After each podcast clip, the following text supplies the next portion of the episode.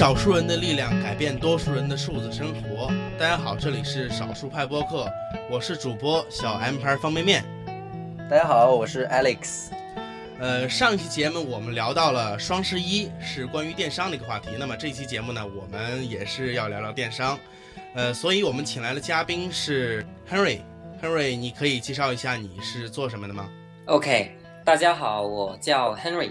嗯，我现在在进行一个创业项目，是一个互联网的眼镜品牌，叫 Tapple，T A P O L E，Tapple。嗯，我们的官方网站是 Tapple 点 C N，大家可以到上面去了解到更多的信息。嗯，所以这个。品牌广告现在已经是打出来了，是是呃，我我没有啊，我只是在告诉大家我来自哪里而已。好，如果我来自苹果，我可能就不用跟大家说我们的官网是 apple 点 com 了。对，apple 点 com 点 cn 还有 Harry 是来现在是做一个创业项目，叫做 Taple，是做这个眼镜电商的。相信大家听到这里的时候，一定是有很多的疑惑，因为现在。呃，我们在互联网上可以买到任何的东西，但是配眼镜这个还是比较少有的，对吧，Alex？对，之前因为呃认识亨瑞之前是他的一个朋友介绍，就是他让我们来猜，就是他有一个创业项目，但是让我们猜是哪一个领域，我们猜猜猜猜半天，压根就没有猜到，还眼镜这个领域还可以做电商的。对他突然一说眼镜，哎，其实他那个朋友就是我们上期节目的女嘉宾 Y Y。对对对。他一说到眼镜，我们都挺惊讶的。但是，其实我之前也有这个想法，因为，呃，像我们宅男嘛，比较懒，自然希望所有东西都能通过互联网解决了。呃，但是我跟 Alex 都属于，Alex，你应该是高度近视吧？啊，对啊，因为我觉得这个问题对于我们两个来说，应该都不是什么太陌生的问题了。是，毕竟我们两个都戴眼镜，对吧？对，而且我这边的话，我的度数是有已经快要逼近五百度了。啊，逼近五百度，那你还弄着呢？我已经戴了十年的眼镜了。哇，天哪！那你那是，你你镜片得有多厚呀？我镜片倒不厚，我主要是散光。哦，啊，所以眼镜对我来说是。非常重要的东西，可以说我肯定是没有眼镜的话，我什么事都做不了，这是必然的。嗯，是啊，当初也是因为刻苦学习啊。对，当初都是因为刻苦学习。X，你戴了几年眼镜了？我大概是从高二开始的，高中二年级。哦，你从高二开始的，那还算是比较晚的。我是六年级开始戴眼镜的。哇，是，可以说眼镜这个。戴眼镜者的前辈了吧？是老用户了，眼镜老用户了。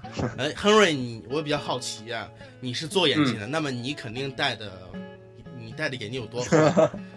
是那个我们会选择这个项目，也是因为作为一个重度的近视用户啊，这么多年来呢，一直消费的很没有安全感。然后我是从初三开始戴眼镜的，然后呢，你们两个的度数在我面前都弱爆了。真的？能透露一下你的度数吗？对，那个呃，方便面，你刚才提到说你主要是散光嘛，所以你镜片不太厚。这里面其实是有是有一个误解的。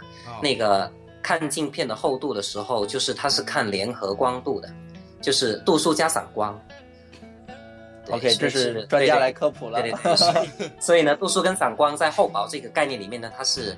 它是你可以把它放成一个概念去看吧。那我的联合光度，也就是我的近呃我的近视度度数加散光是超过了八百八百到八百五度。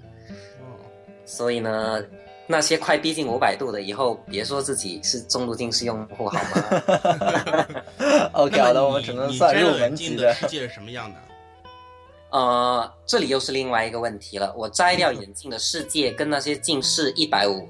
或两百度的人摘掉眼镜的世界不会有太大的不同，因为呢，就是，呃，到一两百度、两三百度的时候嘛，你看一两米以外的东西其实是已经不清楚了，是不是？对，啊，对我来说是一样的。啊，反正都是不清楚。对，反正都是不清楚，所以就没有没有没有太大的区别了。没有太大的关系。但是呢，你跟我看世界，哎，Alex，你有没有散光？我没有散光。那呃，那方便面，你跟跟我看世界呢，跟 Alice 看世界就会有不同，因为我们我们看世界非常容易有重影，是，而且边缘 模糊，对对，像是我看 Alex 呢，我如果摘了眼镜看 Alex，就会看到好多个 Alex，嗯哦，呃，对，如果你就是呃散光的用户，他比较容易出现说，你稍微走点神，没有定睛一看，你的世界就会变成两个世界。哦，影分身呢？对，这样其实对，也蛮好大概是这种的像你。买一个 iPhone 六的话，你摘了眼镜，哇，买俩，是啊，会带来一种满足感。剩就俩呀。我对对，这样子，你跟人家借钱的时候呢，就戴眼镜，然后还钱的时候呢，就把眼镜摘掉。对，好冷的笑话。对说到散光，其实散光也很危险的。我之前我之前呃在咨询那个眼科医生的时候，眼科医生给我讲过这样一个故事，有个老太太她是重度散光，但是她不不喜欢戴眼镜。然后她有一天过马路的时候，看到车过来了，她看到好多辆车过来了，其实只有一辆，她挨个都躲过去了，唯独有一辆，她大概说：“哎呀，那应该是重影。”然后那那辆才是真的车，把她撞到了。哦，好吧，对她一直在跟自己这个眼睛看到的虚拟世界做斗争。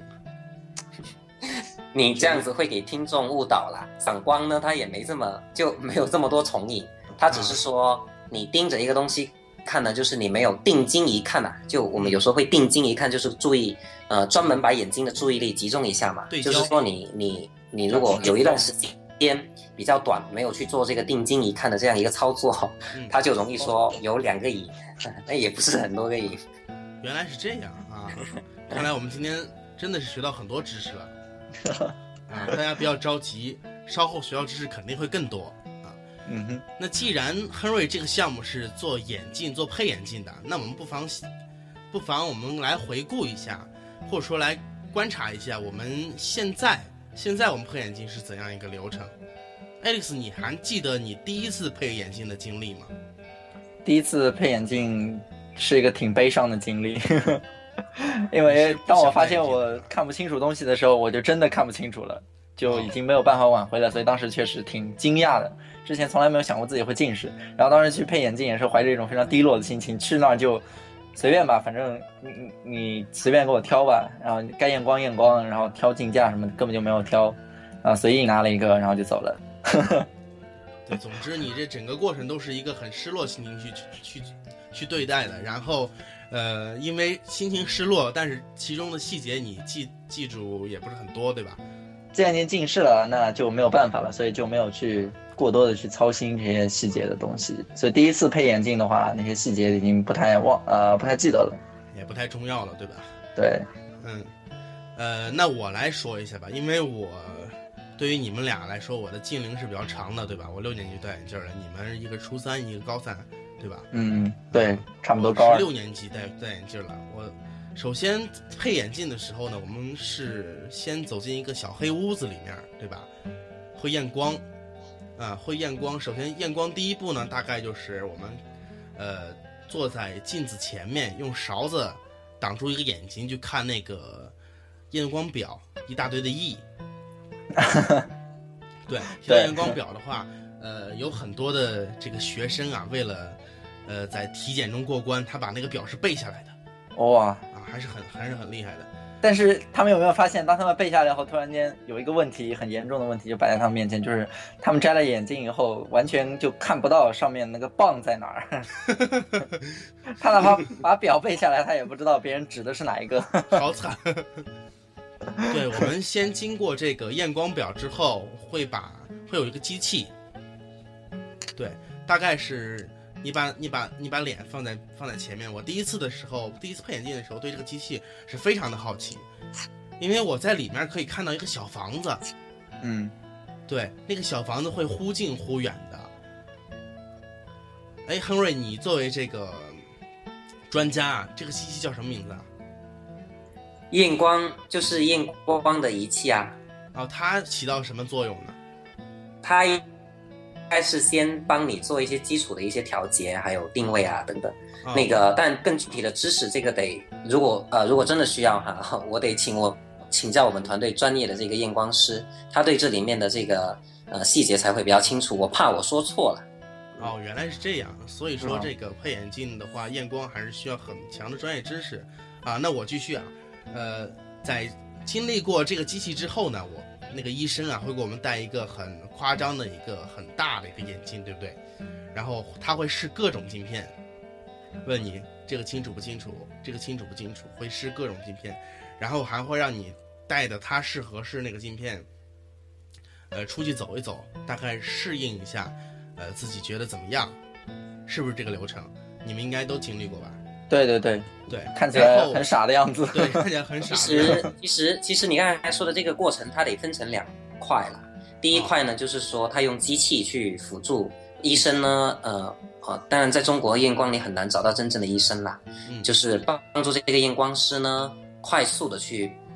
啊，就借助机器的力量去定义到你，啊，去定位到你的这个度数的区间，但是因为机器毕竟还是存在这个一定的误差嘛，对，那个呢，就你刚才说的那个第二个试戴的过程，其实它本质也是一个配光的过程，嗯只不过是呢，它就不用那个机器去切换那些镜片了，就用这种啊、呃人手插片的这种方式去帮你把镜片试出来。嗯，看你到底适合戴多少度的镜片，对吧？对对对对，所以呢，它既是一个机器辅助的一个一个工作，也是一个跟验光师的这个个人的经验呐、呃，也是息息相关的。相关非常大的一个一个一个动作，就是而且用户的配合度那个影响也非常大。所以好的验光师，他其实经常不是说专业能力最强，他是沟通能力最好。对，而且是肯定需要有一定经验的。当然，我是长这么大在验光，我是很难遇到验光师他的那个沟通技巧很好的啦，所以我一直都是处在强烈的不安中。哦，是这样。如果罗永浩出来当验光师的话，他一定是个好验光师。对，提到验光师的话，呃，因为我妈妈是做这个质检局这一行业的，我我在今我在做这一期节目的策划的时候，我也问我妈妈，呃，关于验光师有什么要求？然后然后我得到的资料是，验光师呢需要一定的这个上岗资格证，需要一个上岗资格证，这是必须的。你如果没有这上岗资格证呢，你是不能当验光师的。哇，验光师都还有证啊，啥都对，需要一。个 类似于驾照一样，你需要一个证，你才能当这个验光师。OK，然后呃我问他对这个医学常识、医学基础有没有一些要求的时候，他说要求不高，也就是说，呃，我们店眼镜店那些验光师，他们可能是没有一些医学基础的，嗯，这个是需要我们注意的。嗯，而且而且我还了解到一个一个问题啊，就是其实我们在去眼镜店验光这个体验其实并不好。对，对，像我经常配眼镜，像我真的配了很多副眼镜了，因为毕竟这么多年了。像我经常配眼镜，然后我就会发现，这个这个过程其实是很痛苦的，因为在切换镜片呀，包括你在任何这个是很痛苦的。然后我我问我妈，就是有呃这个验光究竟是眼镜店验光究竟怎么样的时候，她告诉我这样一句话，就是呃一般眼镜店都是利益驱使。他们真正哦靠谱的不多，我觉得这个是可信的，这个是确实是这样，你们觉得呢？那他验光利益驱使，他还能驱使到哪儿呢？给你验一个比较比较夸张的情况啊。不会呀、他就比如说比较追求这个效率嘛，就可能哦不会、不会很细致的去对待你，可能可能你戴一个眼镜，你实际上戴的不是那么的舒服，他也说哎可以了，你去配配配片吧，然后下一个 next，可能会这样。就是总结，可不可以这么理解？就是他们的负责任的态度，其实还是比较比较差的。因为呢，刚才就我们就你提到的你的质检局的妈妈，她的这个观点，我觉得是是很有参考意义的啦。嗯然后呢，我这里要首先批评你，就是呢，你觉得验光这个环节很麻烦，所以呢，你你可能也不是你觉得太痛苦，所以你也没有怎么配合。但其实这个是应该对你提出批评的。嗯，验光是一个非常严肃的事情，而且呢，我们得知道它是一个医疗行为，近视是病，得治。好的，所以呢，药是不能停的。第一个环节呢，你你如果要配到一副舒适的眼镜，嗯第一个重要的事情就是验光。所以呢，你妈妈刚才说的那个是有道理的。我们是会倾向于说，就我们按照 OK 的操作哈，我们可以看到说，在北美啊、欧洲啊，还有日本这些最发达的国家，他们的验光师是要是医生的，就是说是执执执照医生的。职业医所以，Alex 然后对，所以 Alex 你刚才说提到说什么都要有证，其实就是中国对验光师的要求还太太低了。对，但这个跟我们的国情有关，因为我们的公共医疗资源是严重不足的，所以呢，就就就会出现说，呃，可能不知道哪里来的人，然后他可以在眼镜店去帮你验光。医院或者是这些专业的眼科医疗机构啊，他的验光肯定是更更棒的，因为他那里的验光师呢，他基础扎实，他一定起受到过码是医理论知识生嘛的培，养。他起码是他知道这眼睛是有是有这个问题的，对吧？他起码是对医生嘛，嗯对他至少他至少有以下，我稍微数了一下，至少以下这几个好处啦，就是说那里的验光师呢，他他基础知识扎扎实，他一定是上过学的。另外呢，他经验丰富。你如果在医院或者是眼科机构，你要做这个验光的这个动作啊，你一定有一个较长的实习期，而且通过考核了，你才有可能去做这个担任这个主验光师的这个工作。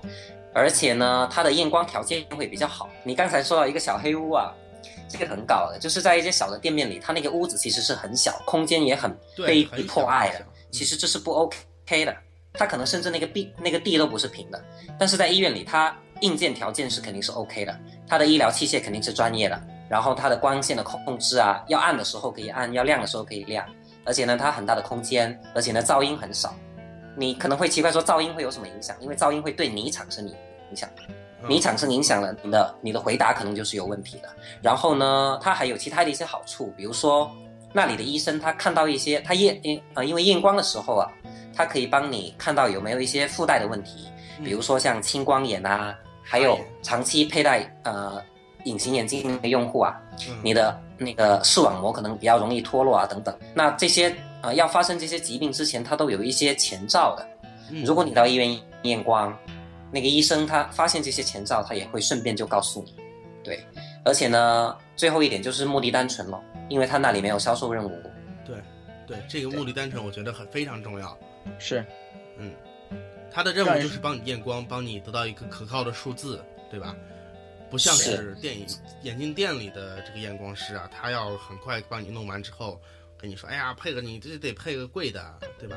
对，而且呢，店里的验光师他会对你感到舒服，就是你的话术对他的影响非常大，因为用户他我们毕竟不是专业的医疗人员嘛。对，我自己在配眼镜的时候有有有过这样的经历，就是其实我可能是觉得不太舒服的，嗯，但是呢，因为你你知道吗，在一个验光的过程中，这个呃，你觉得舒不舒服啊，看得清不清楚啊，这个问题要被问几十次，嗯对，就你经常会下错判断的。那他会对对你的这个回答呢，他到最后就是你舒服就好，因为你舒服了，你下次就不来找我问题了。但是呢，良药苦口，嗯有些时候呢，啊，我们的感觉不一定是对的。嗯那拆不拆穿我们，这个就是一个很大的一个区别。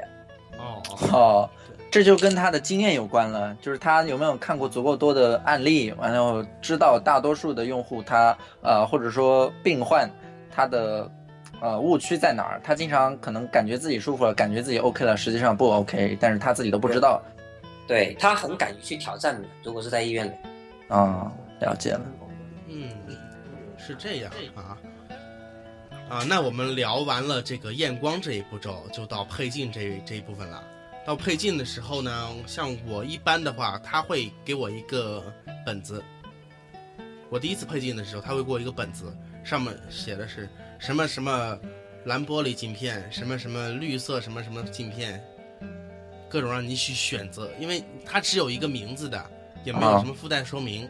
包括你问他的时候，他会给你介绍一些啊各种你自己每个东西是干嘛用的，是吧？对你自己都听不懂的东西。然后不明觉厉，听完之后，是。对，听完之后我感觉就头都大了。啊，就像你看到了，到医院里面看到了你自己的病历本上医生写下来的那些，呃，被称作文字的东西一样，那些符号一样。对，也可以这么说吧。然后就是配镜架的过程了。配镜架的话，我们都会选一个好看的，对。但是适不适合自己，就是可能在佩戴上，我我不知道啊，这个点我不清楚。就是可能是是不是有一些镜架，呃，有些眼睛有毛病的人是不适合去用的。嗯，对，有些镜片镜架有些有问题的人是不是不适合去用的？就比如说，像我初中的时候啊，应该你们已经上高中了吧？对我初中的时候有一个镜，有一个有一种眼镜就比较流行，就是彩色眼镜，它的镜架和镜片都是彩色的。啊，对，然后这个这个眼镜一流行起来之后，我身边的同学朋友都配上这个眼镜，然后赶时髦嘛，我也想配这眼镜，然后我就让我妈妈带我去配，然后我妈妈因为呃出于职业关系嘛，她先带我去去医院去去验光，然后我就问这个能不能配这种眼镜，他们告诉我这种眼镜其实是不推荐学生去配的。啊不推荐去配的，它只是一个好看，但是它对眼睛的伤害也是比较大的，因为它可能这种着色的这个镜片的材料是比较差的，可着色的镜片材料是比较差的。哦，呃，然后关于镜架和镜镜架和镜片的问题，然后我这边了解到，就是在眼镜生产呀、是需要经历一个严格的认证的，所以说，呃，所以说这个减轻和镜架可能没有太多的这个质量问题，呃，是不是这样，亨瑞？嗯，宽泛意义上来讲是的，因为镜片的生产跟镜架的生产，它都跟其他行业一样有国标。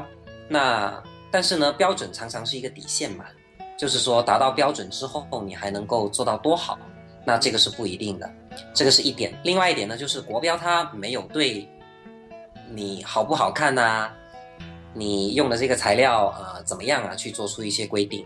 所以呢个基本是吧？对，就是一些基本的，比如说你要你要能开合，然后呢，你这个要呃这个这呃你这两个镜腿能够撑多大，然后你的镜片还不会弹出来等等，是这样子的一些硬性的指标。哦，是这样，对，对，所以呢，这个这个能够上到市面上去卖的，我们就可以说把两块镜片架在你鼻子上这个功能，呃，问题是不大的。一般这个质量问题的话也不是很多是吧？就比如说我这可能、呃质量问题，嗯因为当你说质量问题的时候，这个词很宽泛啊。嗯嗯对，我不，我我我不太明白，得去怎么样去回答才能够给到我们的听众一个比较更明确的一个一个信息，就是质量的那个，因为就刚才有了那些规定之后呢，它确实把镜片架在你眼睛上是没有问题的，对，但是呢，它它它是否足够呃耐用，或者是说它是否足够好看，是是否足够舒适，那这些呢都是没有办法说我用一个标准就去规定的，因为没有两个人的头是相同的。姐还有另外一个信息，可能你们都不知道，嗯一个人的头是不可能对称的。啊，这个我知道。像我的脸就不对称，我一个眼睛大，一个眼睛小，这个问题困扰我很多年了。对，人的长相存在误差嘛，是吧？对，是所以这就是你刚才说的这个镜架的问题喽。嗯然后至于镜片呢，嗯，镜片主要是选择真的是太太太眼花缭乱了啦。你刚才说的那个，那个我自己平常是把它开玩笑说叫做镜片的菜单。他就拿出一个菜单，然后再让你那个跟那个按图索骥一样啊、你要你要什么样的功能，然后你是什么样的度数，需要什么样的折射率，哎呀，一查这个是是是是什么，然后呢就大概你就适合用这个啦。然后接下来就是同样是这个东西，不同的品牌它价格会不同。卡尔蔡司是最好的，它肯定要很贵。卡尔蔡司哈啊，对对对，卡尔蔡司就是给给以前给诺基亚做那个镜头的那个卡尔蔡司。对，对对那个镜片呢，大镜片的品牌跟单反的品牌差不多，就是说单反做得好的呢，镜片也会做得好，因为它们的原理是比较类似的，就是对光尼进行康这个折射。佳能的吗？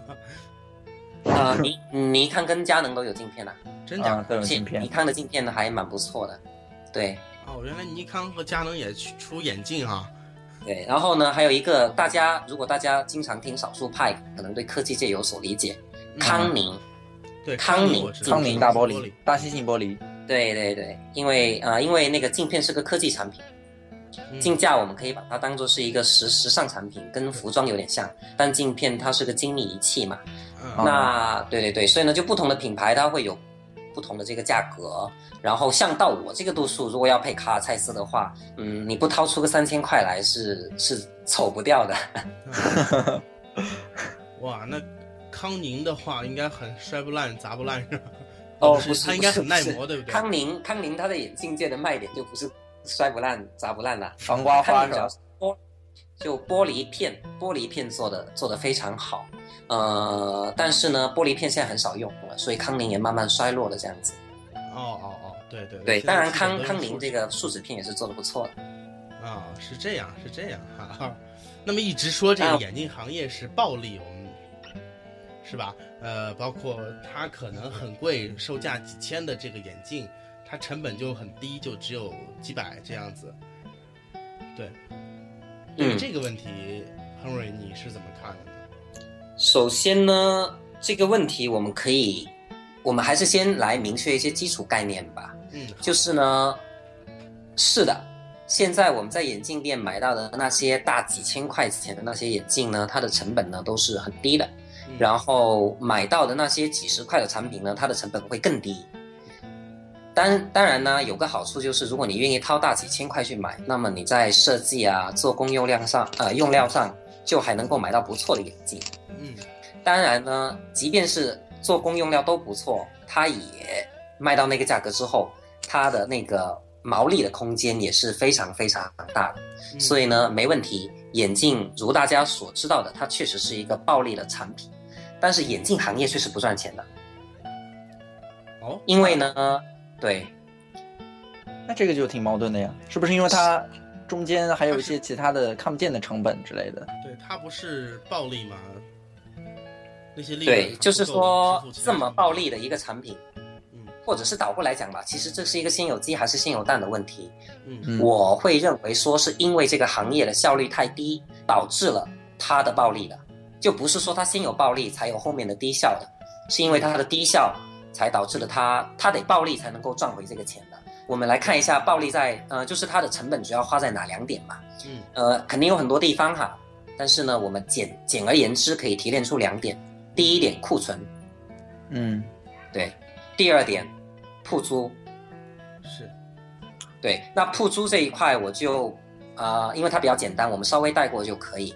一个眼镜店，大家感受一下，它一天大概能够卖出多少副眼镜？这个我倒不知道。这个得看它开在哪儿了。不管开在哪，其实都是比较低的。我们回忆一下我们的经历我知，道是这样，因为，哎，我你说你这样说的话，我倒是想起来了，就是我每次去配眼镜的时候，这个眼镜店里都不会有很多的人，四五个人服务你一个人嘛。对对对，都不会有很多的人。对，所以呢，这个运营的成本跟铺租非常高。然后每个呃，我们我我我收集到的数据是这样子哈，呃，这个大家也可以再去查证一下。大概一个店面呢，平均一天可以卖三副不到。这么低呀、对，那羊毛出在猪身上嘛，肯定就得我们去买单。羊毛出在猪身上还行啊。第二个呢，就是呃，第二个呢，就是说这个库存，这个可能这个概念，因为大家毕竟平常都只是消费者而已哈，对这个供应链的细节可能不太清楚。呃，我简单介绍一下它为什么库存高。嗯，主要就是最主要的原因就是跟服装一样，我必须做出很多很多个设计，嗯然后呢去赌赌大家会喜欢什么款式。哦，然后呢，我又不能说，呃，我虽然说我去年知道我什么款式卖的好，但是我今年也不能不出新款，就像衣服一样。其实服装行业，我不知道听众行呃那个听众朋友里面有没有是做这个服装行业的，服装行业的库存都是很头大的问题。你要生产很多，然后你要铺到全球全国的这个店面去，这就意味着你每一个生产的时候，你就必须生产很多。对，但是呢，最后最后百分之六七十是卖不出去的。是是都是呆滞库存。都是呆滞库存。那个有一个有趣的数据可以分享给大家，大家就可以知道说眼镜行业的这个库存是严重到什么程度哈。就呃，我们呃，我们把这个模型简单化，假设呢，呃呃，中国的这些每年去给这些眼镜厂下单的这些这些客户哈，嗯眼镜厂呢出给客户的这个交易量大概是两百亿。然后呢，你看另外一个数据，就是这些厂商呢，把镜片啊、就是把眼镜通过各种各样的方式，最后交交付给我我们消费者嘛。嗯那么呢，这个这个中间跟我们消费者，他最后达成的这个销售额嗯也是两百亿。也就是说，这个行业从工厂出来到卖给消费者这个环节，它基本是不增值的。那为什么呢？钱都拿去补库存去了。哦，这样，这就是一副眼镜得卖十倍的价格卖给你，它才稍微可以维持他的这个这个生意的一个原因。嗯，啊，所以现在大概能理解，就是你之前提到的低效的问题了。嗯，嗯对对，所以呢，这个是肯定是不合理的。这么多的不透明，我觉得都是这个诞生的。他为什么跟你讲解镜片的知识的时候，必须要支支歪啊啊，必须要那个遮遮掩掩，没有办法很就是很很详细的为你了解。然后他在推荐镜片的时候，他可能知道某一款镜片不是最适合你的，嗯但是可能你刚好喜欢的那个东西，他也会将就是顺水推舟，对，不做阻拦的让你去选择那个对他们来说利润更高的镜片。所以呢，我觉得这些都是恶性循环了。最重要的就是还是这个低效率导致了后面那些作恶的发生哦。因为我自己消费眼镜的感觉就是就是没有安全感，是没有安安全感。他跟你说，哎，你你你你戴了这副挺好看的呀，但是其实我们知道嘛，你在你像我这种高度近视用户，我到店里去试眼镜啊，如果我不是带着朋友的话呢，我自己戴上他那副眼镜，我是看不清楚的。对，他跟我说啊，挺好的，挺好的，可能可能不是很好的。然后我挑镜片的时候，他他会跟我说啊，你这个这个好啊，这个好啊之类的。但是嗯等到啊、呃那个时候我不知道哈，但是现在我自己去了解这个行业之后，我也会发现说我做了很多无谓的消费。啊，这就是大概这个呃，你刚才提到是说他为什么这个会这么暴利的原因，我也就顺便把他暴利而不赚钱的这个现象解释完之后，以及它背后会因此而产生的一些呃劣质的后果，也就一起跟大家做了阐述。对，也就是说，这个行业是积弊已久的，可以说。是的，是的，其实上，呃，这个地方我不是要打广告哈，就是说有很多像我们这样的人是尝试去解决这个问题的，嗯因为我们知道互联网它的本质是分权嘛，就是把权利对分到用户身上去，技术的民主化。对对对，每个人呢都可以去去发出自己的声音。那像这种问题是特别适合用互联网解决的，哪里有不平等，哪里有不透明，哪里就需要互联网。嗯哼，对。所以这就是你们创业的初衷。对，创业的初衷就是我们认为，呃，我们自己作为用户觉得很很痛苦，然后我们也觉得说，我们手中掌握的这个互联网的工具啊，可以去解决好这个问题，所以我们就来了。大概是这样子，当然我们还是回到回到我们的主题上来吧。我们的我们的创业主题不是今天的这个重点。好，好，好。刚才我们了解到，这个眼镜行业其实是积弊已久的，它有存在很多问题，包括，呃，现在从事眼镜行业的 Henry 也给我们介绍了，他有很多我们不知道、并不知道的问题。像我们之前可能认为，哎呀，眼镜行业就是暴利呀，所以在眼镜行业这些人呢，他也就是过得比较滋润那种。但是今天我们了解到，可能并不是这样，他最终得到的一个结果可能就是。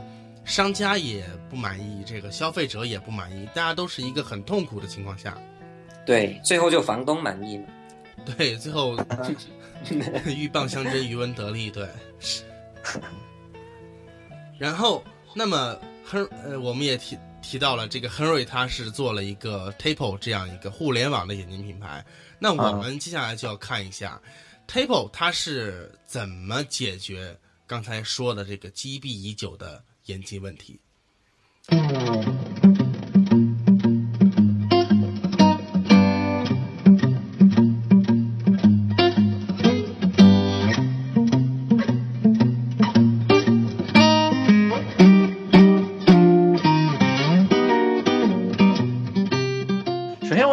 感兴趣的一点就是为什么会叫 Tapo 呢？它是什么意思呢？对我刚刚念错了啊，Tapo，对。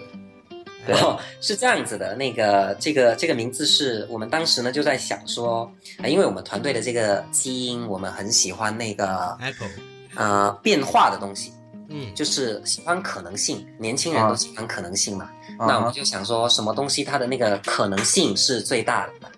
那我们后来想了想呢，有一种动物，它的那个可能性呢就非常大，就蝌蚪，蝌蚪，蝌蚪，蝌蚪，对，蝌蚪它就一生都在变化嘛，而且呢，最后它是直接变态成青蛙了。啊所以呢，这个 就是这样子。那但是 tap 啊、蝌蚪呢，它的英文叫做 tadpole，就是有个 d，哦对，t a d p o l e。那我们后来呢，就是在做视觉的时候，发现那个 D 在那里不是很好看，嗯所以呢就把它拿掉了。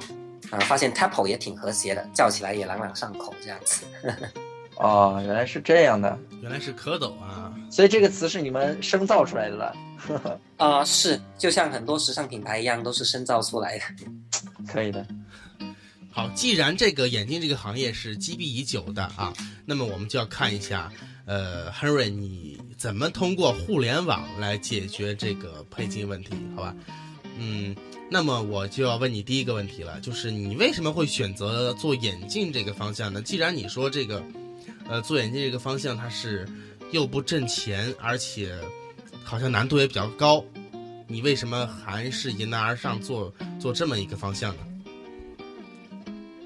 嗯，因为我们自己有需要，可能就是想说，我们一定要让自己用上好的眼镜，嗯这真的是一个，这真的是一个很重要的一个驱动力了所有创业因为者的初衷都是为了解决自己的问题先。是是是，因为你们你们的度数，我相信方便面还是比较了解，就是嗯这种高度散光跟高度近视是一样痛苦的哈，对你才能够理解。就作为一个用户，以前配眼镜真的是非常非常痛苦，而且我自己的度数会这么深呐、其实跟我曾经配过一副不好的眼镜有直接的关系。就是那副眼镜，其实不知道是验光不准还是怎么样，我戴完之后有一段时间是每天眼睛都甚至会不舒服到流泪的。但是那个时候呢，就是就是不懂啊，嗯而且以为说是只只是一个适应期而已。但是就是那段时间，我的度数加深非常非常快，一一就是那一年可能直接就跳了两三百度这样子。嗯所以呢，我就觉得这种事情不能够再继续让它重演了。这个是这个是为什么要选眼镜。第二个呢，就是那你说做眼镜可以有很多方式啊，我也可以去开个店嘛，然后一天卖三副。那我对，但那样子呢，可能就觉得效率太低了。那刚好呢，以前在进入眼镜行业，我是之前我是在科技公司的，那我们手中握有这些互联网的工具嘛，就像刚才提到的说，哪里有不平等，哪里有不透明，哪里就需要互联网，所以是这样子去结合起来去做的。也就是说，呃，出发点还是因为我自己有这个需求，啊，本来咱们都是高度近视的人，对自己觉得这个配镜方面确实存在很多的问题，所以你去了解这个配镜这个行业，对，然后有了这个创意去做这个呃 Tapo Tapo 这个品牌，对吧？啊哈，嗯，对。然后呢，那个嗯，虽然说是出自自己的问题啦，但毕竟这是一宗生意嘛，对，我们也会去看说用户究竟有没有这个特点啊、有没有这个痛点，还是说只是我们自己 YY 出来的而已。嗯，我觉得有这个痛点，嗯，对，我觉得是是有的。我们问了很多很多朋友，做了很很很长一段时间的这个基本的这个调研，嗯用户的痛点就是好眼镜太贵了。对，这个这个痛点还是比较是。比较明显的，所以我们后来也就义不容辞的这个投身这个行业。哎，说到这里啊，说到贵的问题啊，Alex，你戴眼镜最贵是多少钱呢？我记得我戴眼镜最贵的大概就一千六百多。啊，一千六百多左右是吧？对，哦，我是这样啊，像我的话，呃，因为我常年在外面，眼镜对我来说太重要了，呃，所以我一般一配眼镜都会配三副。哇，天哪！对你，你可以看到我有不种各种各样不同的眼镜，我一配眼镜会配三副，啊因为如果一个眼镜出现问题的话，你有，你可以直接还有备用是吧对，还有还可以换备用的，因为眼镜这东西，你如果一旦没有它，你什么事都做不了了。嗯，我一般眼镜的价格基本都是维持在一千到一千五左右这个价位。那你应该配的还是比较普通的眼镜，是不是？是是是，对，对，可能更好的话，呃，也没没没有那个肾啊。没有那个肾还行啊，现在都已经发展到眼镜都要用肾来买了。我自己有一副眼镜呢，是呃光镜价就要四千多，然后配上镜片之后，那副眼镜是贵到爆表，就是。哦，所以这就是眼镜发烧友的情况节奏是吧？但那个确实是一副好眼镜，那个确实是一副好眼镜，它让我知道说，其实这个世界上还是有好眼镜的，你就是没钱而已。对对，对，眼睛还可以这么好啊。你也可以给我们解释一下，就是好眼镜跟不好的眼镜，它就怎么个区别的？就嗯嗯好眼镜是一种什么样的体验，对吧？你要给大家描述一下。对，因为我们都是用的中档、中低档眼镜吧，是吧？呃，是的，嗯就这个问题，Alex 的这个问题是一个超棒的一个问题，因为眼镜它不像手机，不糊可以跑个婚，他 糊可以跑他没得跑个婚的。它没得跑，就你没办法像告诉用户说我的 CPU 是几核这样子去告诉用户说你的眼镜是什么样子的。但是呢，其实好眼镜它还是可以被感知的。嗯嗯，那个我觉得可以从以下几个维度去看吧。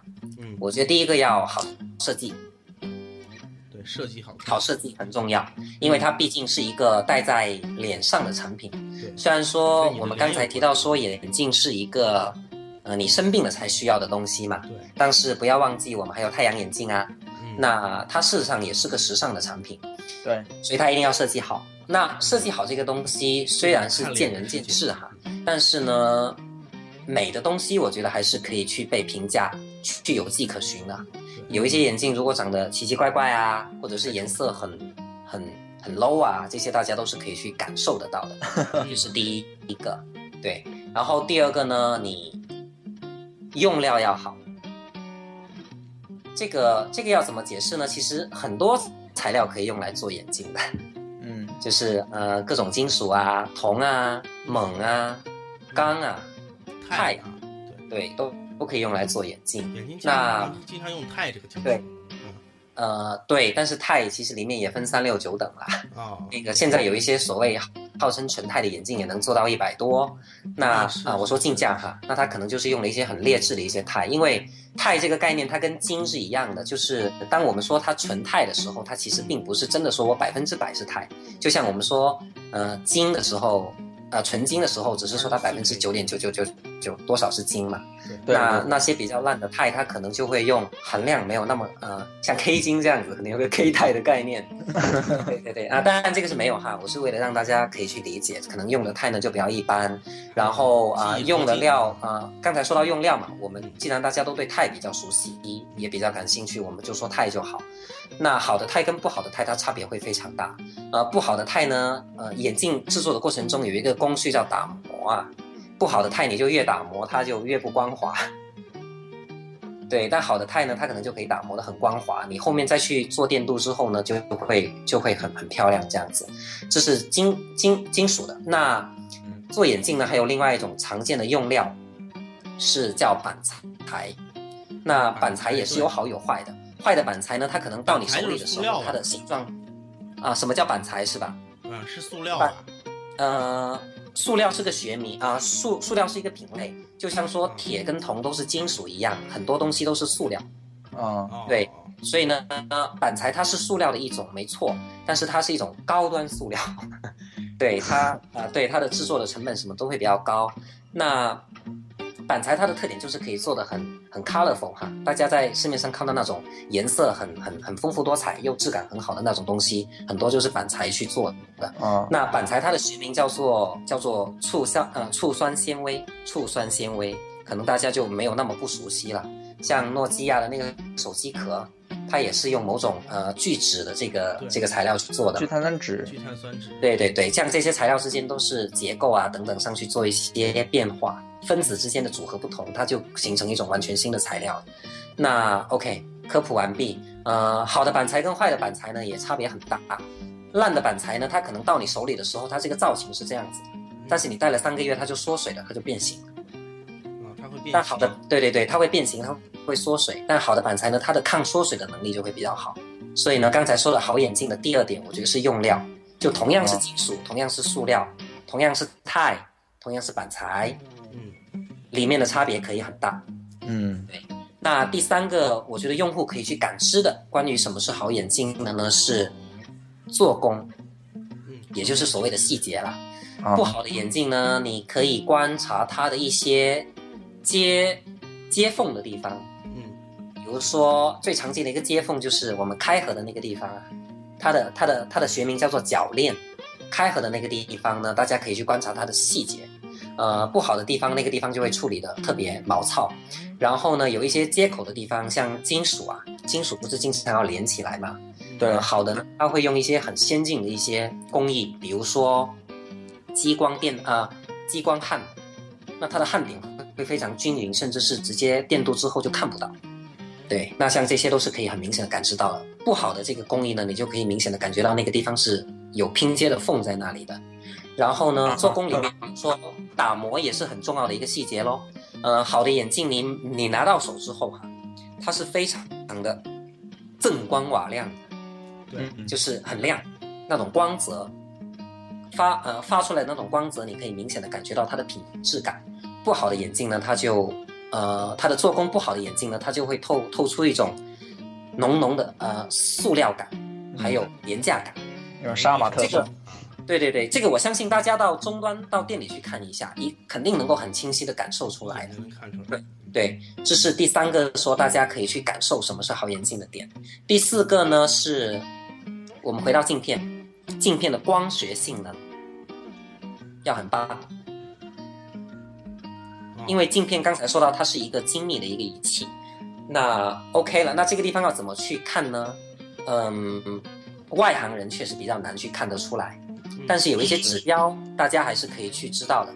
这里我就不不每个指标都展开哈，因为它太多了呃。这里我想说一下，因为对于镜片的这个光学性能来说的话，我接触到了不同的概念。我去不同眼镜店的时候，接触到了不同的概念。嗯呃，在最初的时候，呃，店员告诉我说，这个镜片啊，你对着对着太阳看，它会反射出什么绿颜色的光，这个镜片就是比较好的镜片。但是我觉得这个说法其实挺扯淡的，因为可能是啊它你这个镀膜是什么颜色镀膜而已，对吧？呃，这个这个，哎，你你提的这个问题非常好，我觉得解释镜片的性能这一块由由你来提问题，我来答确实会比较好。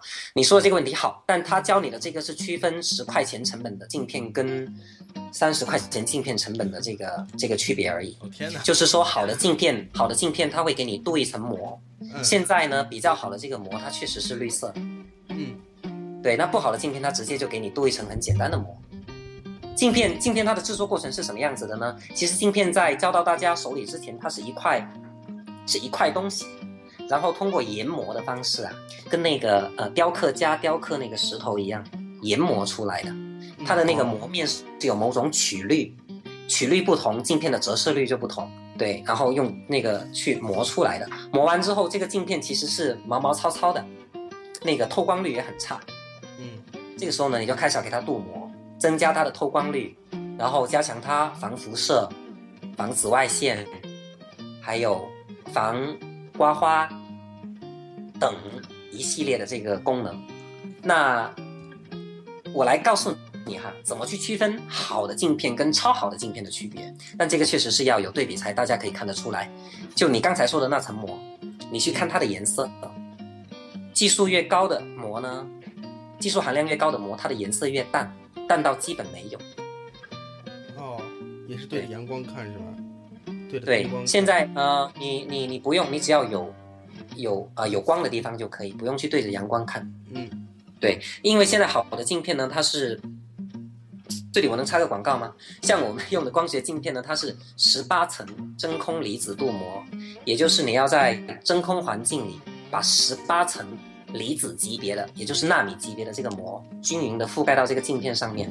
哇，十八层啊！对，然后这十八层它最后形成的这个绿色要很淡，哦，对，是这样的一个概念。那那这也没有广告成分在里面呀。哦，对对对，呃，因为因为我我我呃我之所以得提我们，是因为各家的层数不一样，啊，对，你你的意思是说，就是 Temple 这边用的是十八层的是吧？八层的，十八层就是顶比如说。你像哦说好一点的卡尔蔡司，它可能会用更多层的是吧？哦，没有没有，我们，嗯、哼，真的好意思吗？我们的镜片就是仅次于卡尔蔡司，卡尔蔡司卡尔蔡司它比我们优秀是体现在其他的地方。哦，也就是说除了镀膜还有其他地方对吧？啊，对，比如说透光率，透光率现在是通常可以做到百分之九十九点二，也就是说百分之九十九点二的可见光都能够通过这个镜片让你看到，也就是说你的世界看到的还是跟正常的世界相对接近的嘛。那卡尔蔡司呢，它之所以成为全球第一，而且不用加之一，就是因为它这个指标做的非常棒，它可以做到九十九点六。哦，对，对，它是有这个技术含量的，对。对对对然后还有其他的一些功能，比如说防油污，啊就是镜片很脏，其实也是很痛苦的一个事情，是不是？是对，对对对，那现在呃，嗯，那个普通价格的镜片肯定是不会给你加这一层膜的，就就就这个叫做防油污膜吧，各家的叫法不同，像有人把它叫做莲花膜，因为它的那个原理就是说莲花跟荷叶的表面啊，嗯对，对对对对对对对，就加了一层那种有那种属性的纳米膜，它就可以防油污。那好的镜片呢，它就会加这样一层膜，这个是很好测试的，大家就用眼镜布或者用手感受一下，防油污膜它会特别的光滑，或者是你直接拿一个油性笔就往上面画一画。呃，那个不好呃没有加这层膜的镜片呢，你画上去就跟写在白板上一样。嗯但是呢，如果你你你画在那个防油污膜上面，它是无法形成一条痕迹的。啊就是它那个水笔，它会形成一个一个的小水滴呀、对哦哦哦，那那像这些就都是性能的一部分，包括你的前面说的透光率啊等等，这些是光学性能的部分，然后后面说的这些是功能层面的部分。这个呢，大家是可以很明显的去去去看出来的。其实这这个方面店家也不敢作假，你问他说有没有，他一般都会如实去回答这样子。但是我觉得大多数人都不懂啊。就比对如说，嗯，我再提一个问题啊，就是我去另一家店，这个叫做琴姿，嗯，你们应该知道吧？嗯，是叫琴姿吗？我忘了。它会有一个展柜，就是有一个激光笔打的那个眼镜上面，那个小点越小，他说越好。啊，他的意思是说它不太容易散光，然后透光率比较高，它应该是这个意思吧？因为激光是一点就非常小的一点嘛，对，是不是这个意思？然后旁边有一个，他这个他其他这个实验可能要表示的是另外一个问题了。这个问题我刚才没有展开讲，因为这个问题是，呃，因为这个问题它呃，我们刚才说的前面的那些指标都是有所谓的最好嘛。但是我刚才之所以没有提这个指标，是因为它这个指标是没有最好的，它只有最合适，哦就是说不同的人，对对对，可能是合适不同的那个样子。他做这个实验可能更多的是要表现他光学设计，你是呃球面的，还是非球面的，还是双面非球面的？对，这跟单反的这个镜片差不多。啊、对，可能可能可能跟那个会比较类似一点，但是这个指标呢，大家不用太关注，因为这个指标它不是说怎么样就好的，它是跟你的度数紧密相关的，有只有最合适，没有最好的。OK，了解了。对，这里这里这里这这里可以回回顾一下我们前面的一点，就是像我刚才这句话，店员肯定不会跟你讲，他会告诉你说你要买那个贵的。对，对是尽量往贵里面挑，肯定的。嗯，对，所以镜片呢大概就是这样子喽。所以刚才是从镜片还有眼镜的这个性能上、对指标上来说了一下，这个什么样的眼镜是一个比较好的眼镜。对就四是这个确实学然后还有。然后还有最后一点，五点，呃呃，第五点呢就是你这个眼镜最好品牌的逼格要稍微有，因为它毕竟是一个戴在人脸上的一个东西，它是一个很，对对对，给人很，我不知道是不是因为它近在近在眼前就变成远在天边了，大家不太关注，但其实好像这个眼镜的品牌对于我们来说不是那么就是明确的，对啊，是除了一些很高很大的这奢侈很奇，怪的啊，就像我知个品牌好像就只有一个秦姿吧，还有一些什么其他的。对对，就你那种感觉还是要在嘛，就像我们会说我穿一双什么牌子的鞋子一样，对对对 对，所以你不能太 low。对对，肯定的。像其就所以实我刚才嗯这个 Henry 说到，呃，整个眼镜怎么样去识别它是一个好的还是坏的眼镜？我把我自己的眼镜拿起来看了一下，我我感觉好像很多方面都不太符合它一个好的眼镜的定位啊。我来帮你嗯，我来帮你远程诊断一下。你只要告诉我它，呃，你在哪里买，买了多少钱，我就可以告诉你。呃，首先第一点，我也不知道它是什么品牌的，我也忘了。嗯，然后第二一点就是，呃，价格是一千六百多，就刚才我也说了。嗯嗯。然后再接下来就是它现在已经褪色很严重了，就是这个镜架上面你戴多少年了？啊是戴了有金属的吗？是金属的吗对金属的，？OK，然后然后我看哇，这些粘合的地方都要长青苔了，我看起来好像。哎呦，那个 Alex，那个我觉得你得尽快换一副眼镜，因为它真的很影响你的那个，呃，真的会很影响你的这个形象的。OK，好的。听了今天的这个节目以后，我觉得真的应该很多朋友应该都可以去换一副眼镜了。真的，之前从来没有在意过。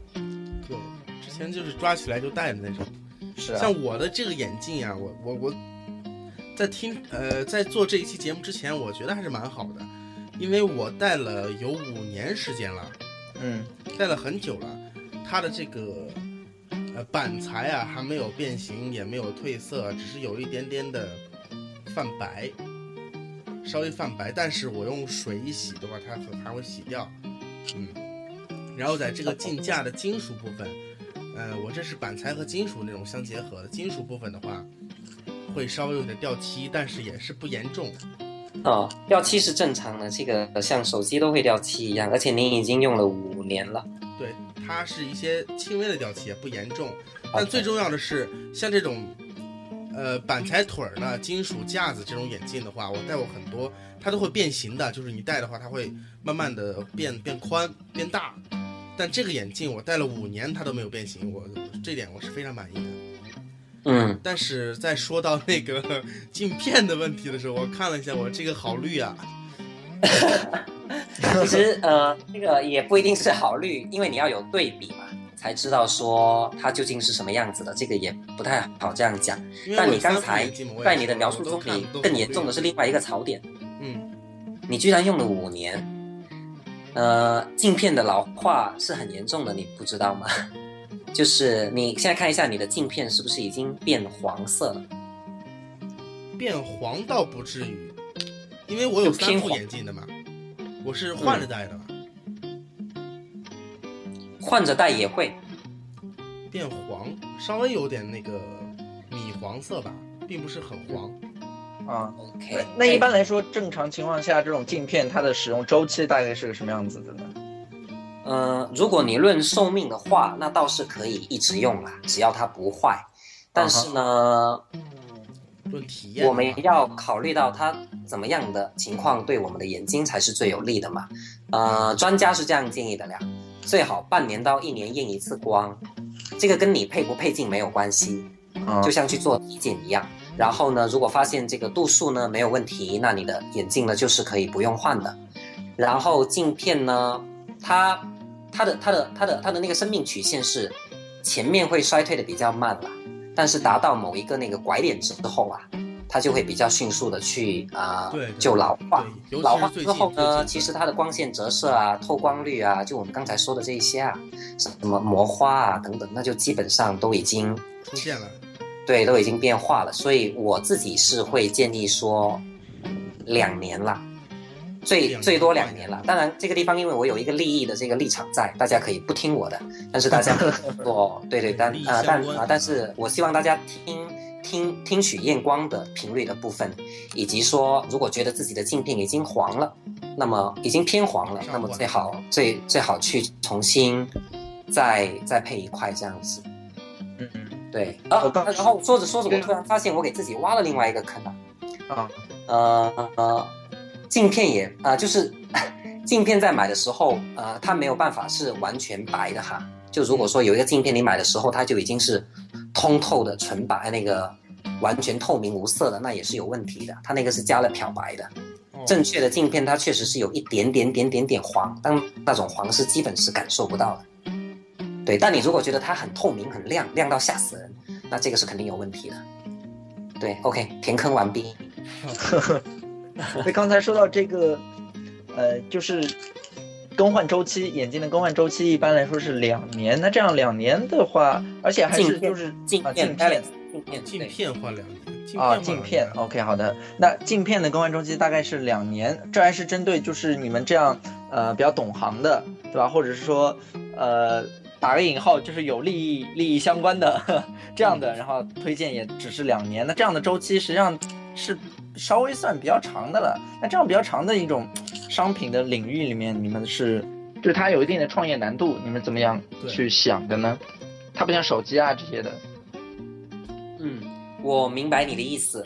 呃，因为更换的时候呢，我们刚才说更换镜片，那它主要是考虑到一个对眼睛的这个医疗作用嘛。嗯但是当我们说眼镜更换的时候，就整个镜架去更换的时候，其实是要考虑时尚性的。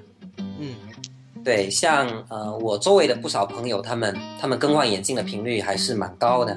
哦，也就是说他们眼镜，我是说，也就是说，很多朋友他在更换眼镜的时候，他不是单单的把它当做一个功能性的一个产品，而当做一个时尚类的一个呃情感需大于功能需求的这样一个产品来对待的，是吧？对，Alex 说，就是很多朋友他是不把眼镜当做一个功能性的东西来对待，而是当做一个时尚的一个饰品来对待。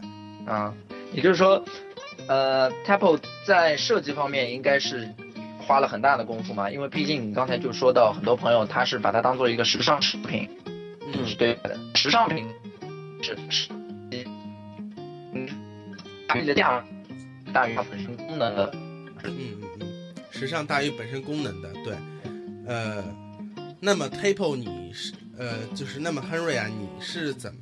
你们这个 Table 是在设计方面有什么独到的地方吗？嗯，设计主要还是要看设计师。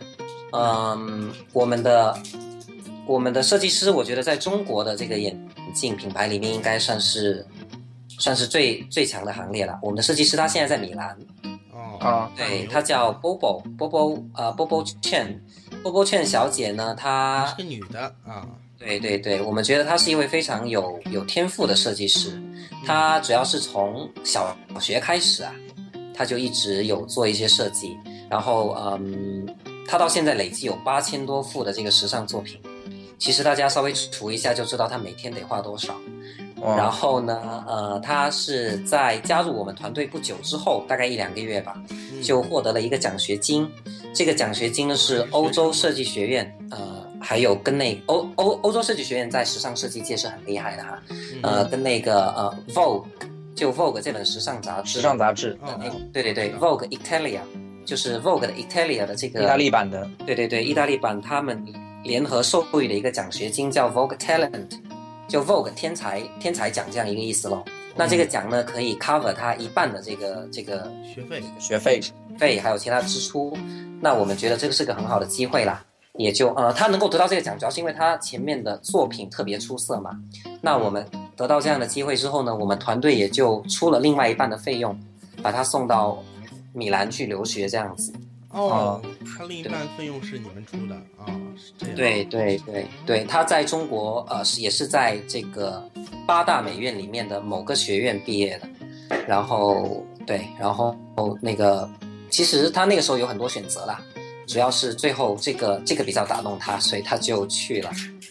嗯，哦，对，然后之前他刚刚拿到的，他刚刚拿到的那个呃，因为我们这毕竟是平常科技的听众比较多哈，嗯大家应该会知道 Post Design 就是保哦时，保时捷设设计，嗯，对对对，他刚拿到的那个保时捷设计设计师的实习 offer。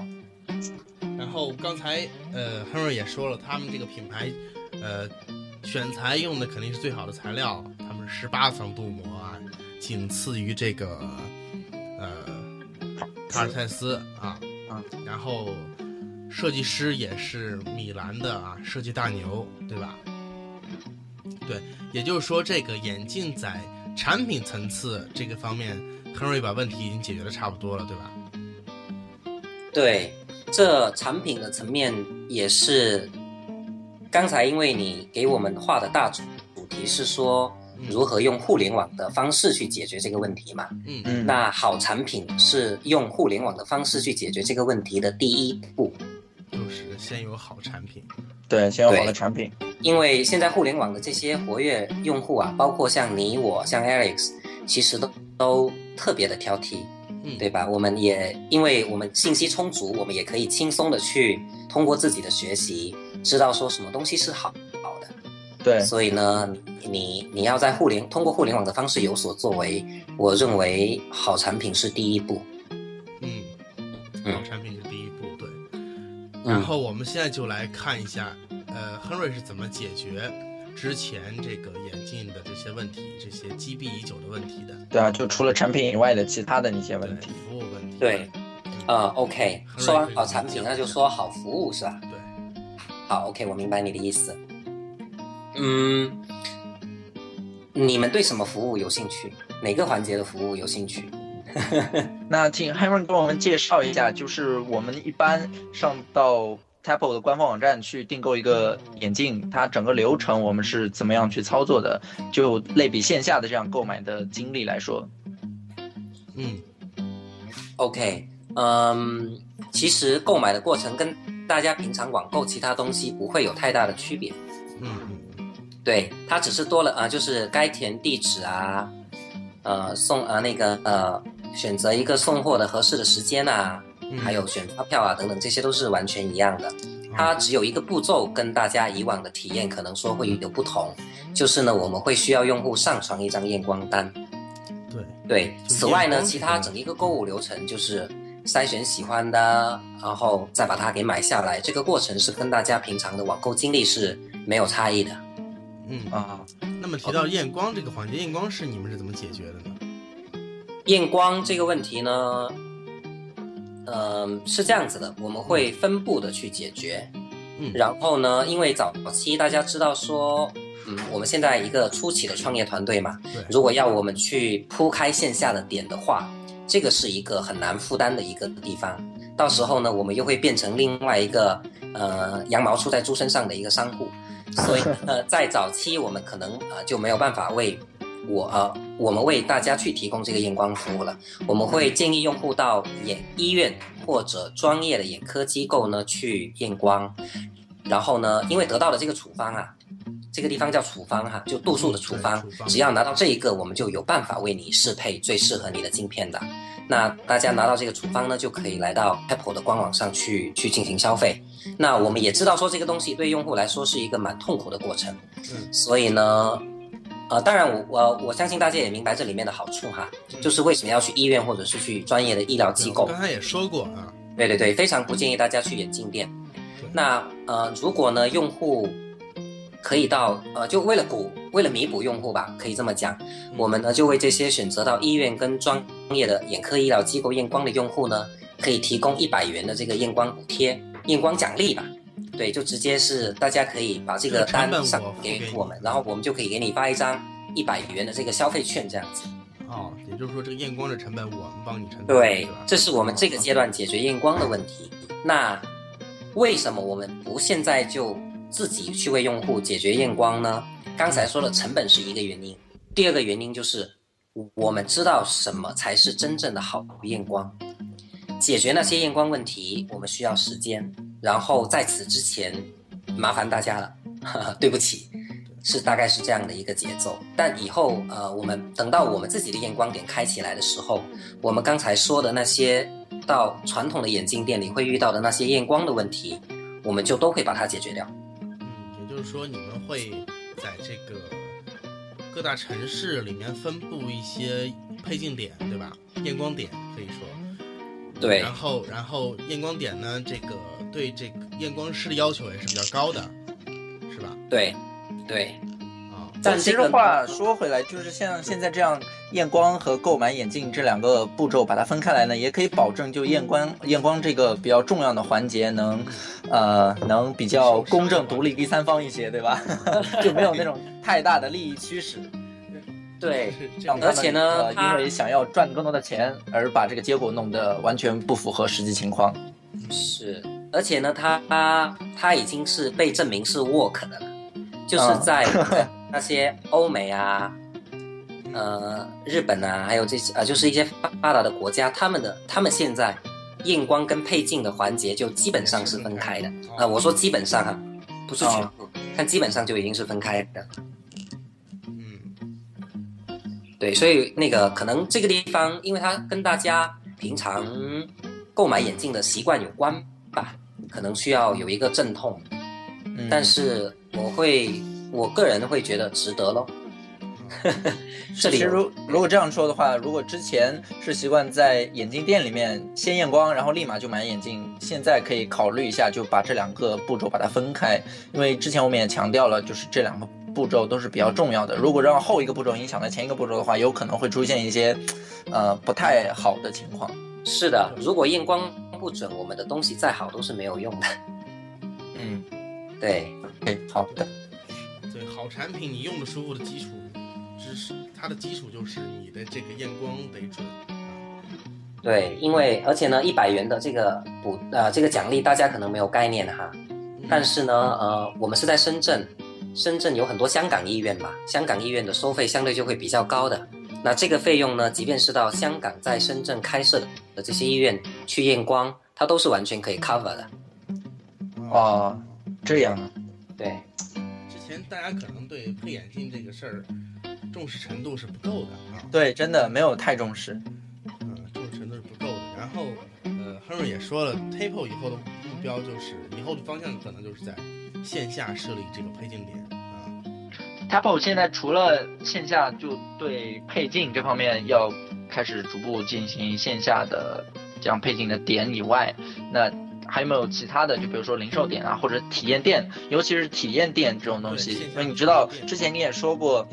呃，眼镜对于很多人来说，不单单是一个功能性的产品，更多是一个装饰。那装饰，很多人需要把它戴上了以后，然后才知道它好不好看，嗯，符合我自己的风格。那这样，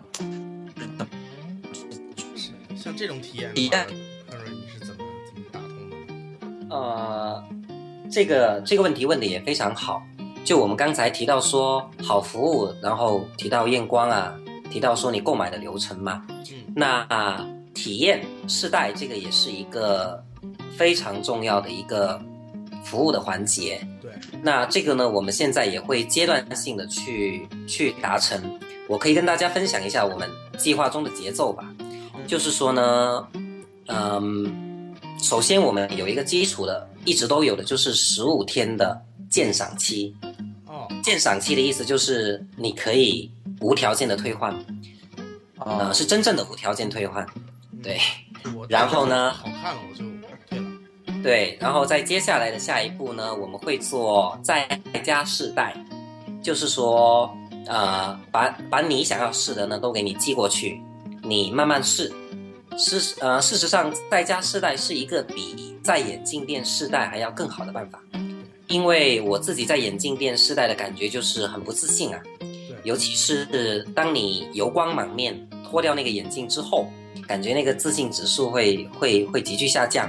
嗯，另外就是那个店员他告诉你好看不好看的时候，嗯，我挺怀疑的，我挺怀疑的。对，那眼镜毕竟是个亲密社交的东西嘛，以后最主要的就是家人看、朋友看、同事看，我们就可以寄到你指定的地方，你去问他们的意见。嗯，对，然后这个过程呢，就来回的这个往返的运费啊，还有这个中间就不收取任何的费用，这样子呢是我们呃，这个应该蛮快就会推出的一个服务。嗯，然后呢，再往后呢，就是跟我们刚才那个验光的地方就合并起来了。就那个点呢，它既可以体验，可以试戴，那里呢有呃有也有人可以帮你验光，这样子。对，对，所以呢，这个只是一个跟大家分享一个蓝图吧。哦，对那现在但 Tapo 嗯 Tapo 是在深圳是吧？现在啊，对我们现在的 base 是在深圳。哦、那肯定是先从深圳那边开始了。看来我会比较早对填到。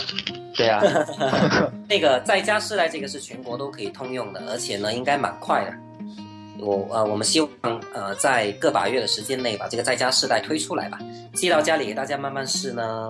其实好处是比较多的，虽然说也有一些槽点。对，但是我觉得坏处，我就说一个坏处，我觉得这样的话，你整个流程会不会变长了？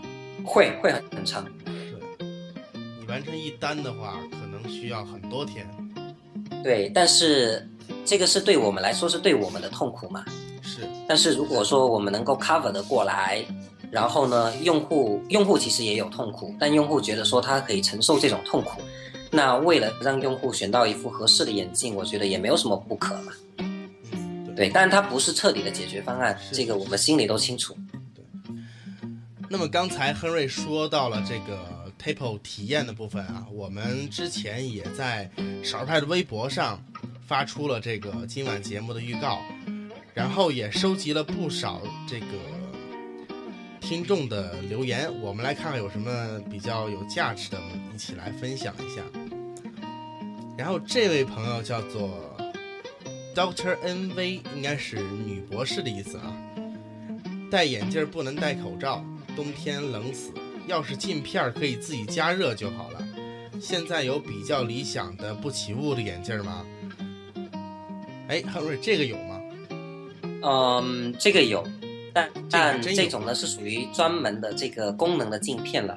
呃，不起雾的镜片有一个品牌做的比较好，呃呃，大呃我我可以推荐给大家，是日本的一个品牌，叫做东海，就东海的那个海，东海龙王的那个海。哦，那个东海东海眼镜是不对起雾的。他他家的防雾的镜片就会做的比较好，因为他可能就特别考虑到呃那个下雪的天啊等等这样的一些极极端的情况。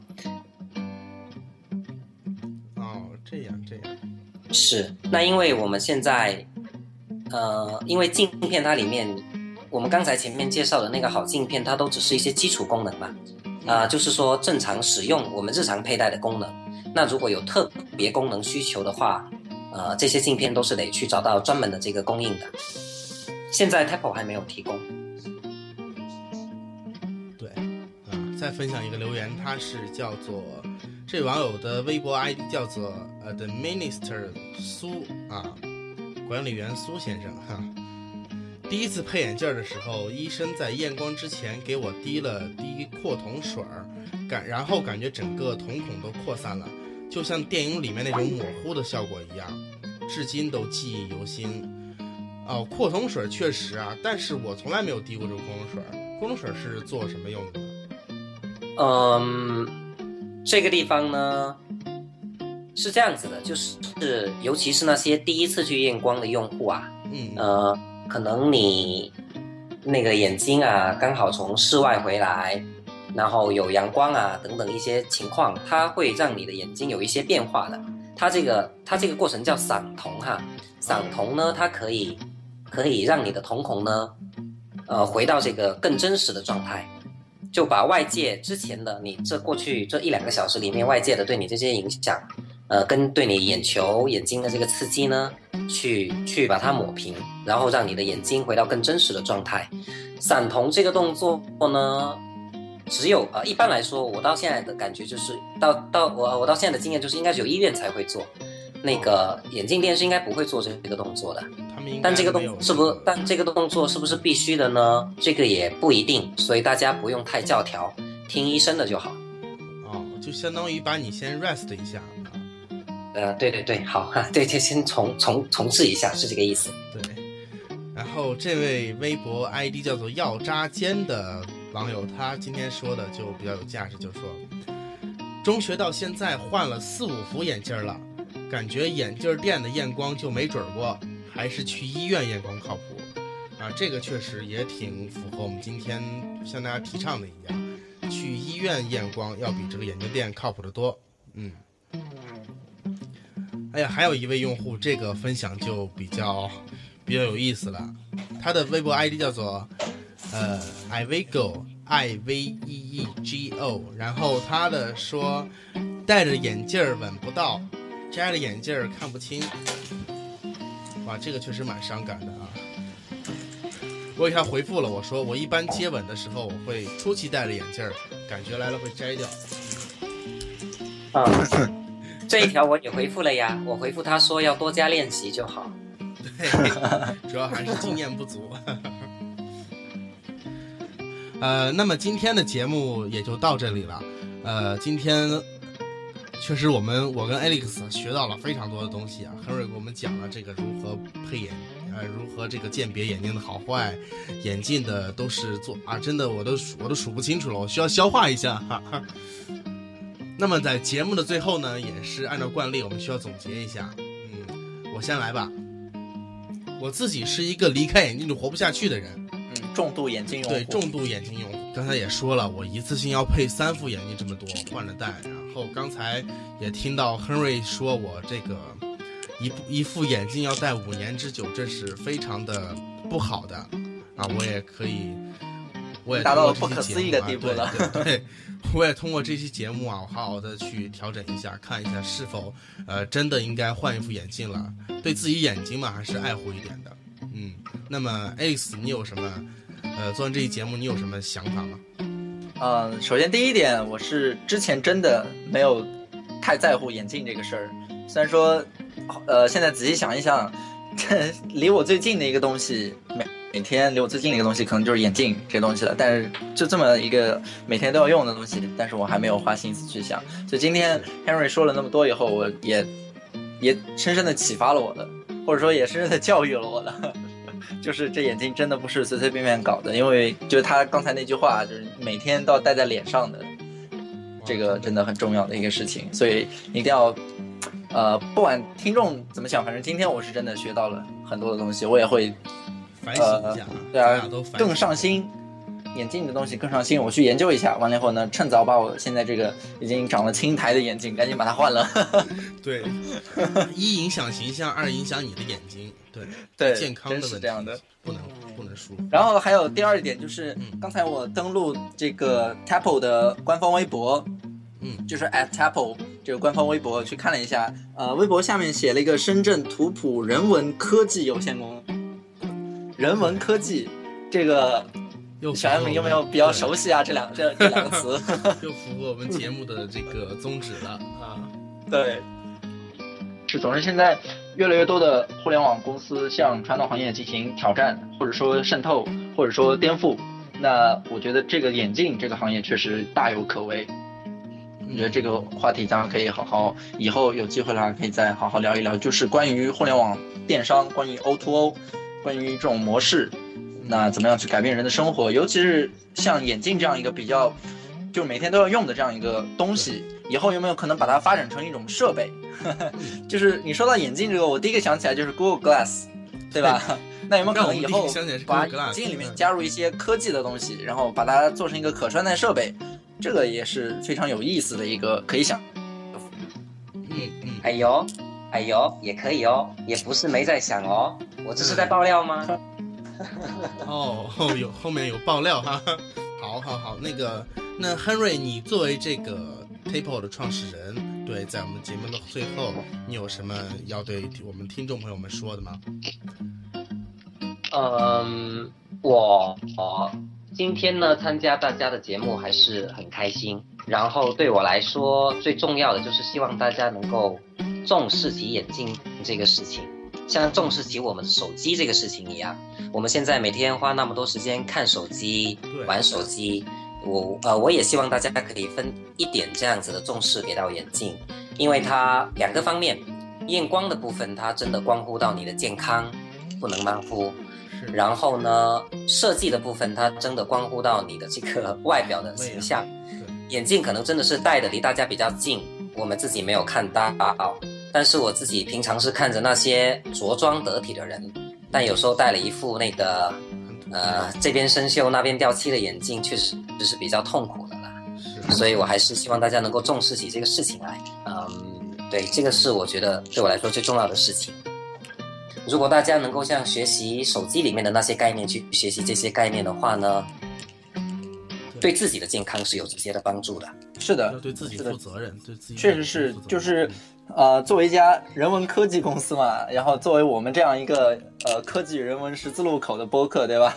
嗯，就是希望通过互联网的方式，向大家传达更多的这种呃平时不注意的，但是关乎到我们身体健康的这样一些小细节、小问题。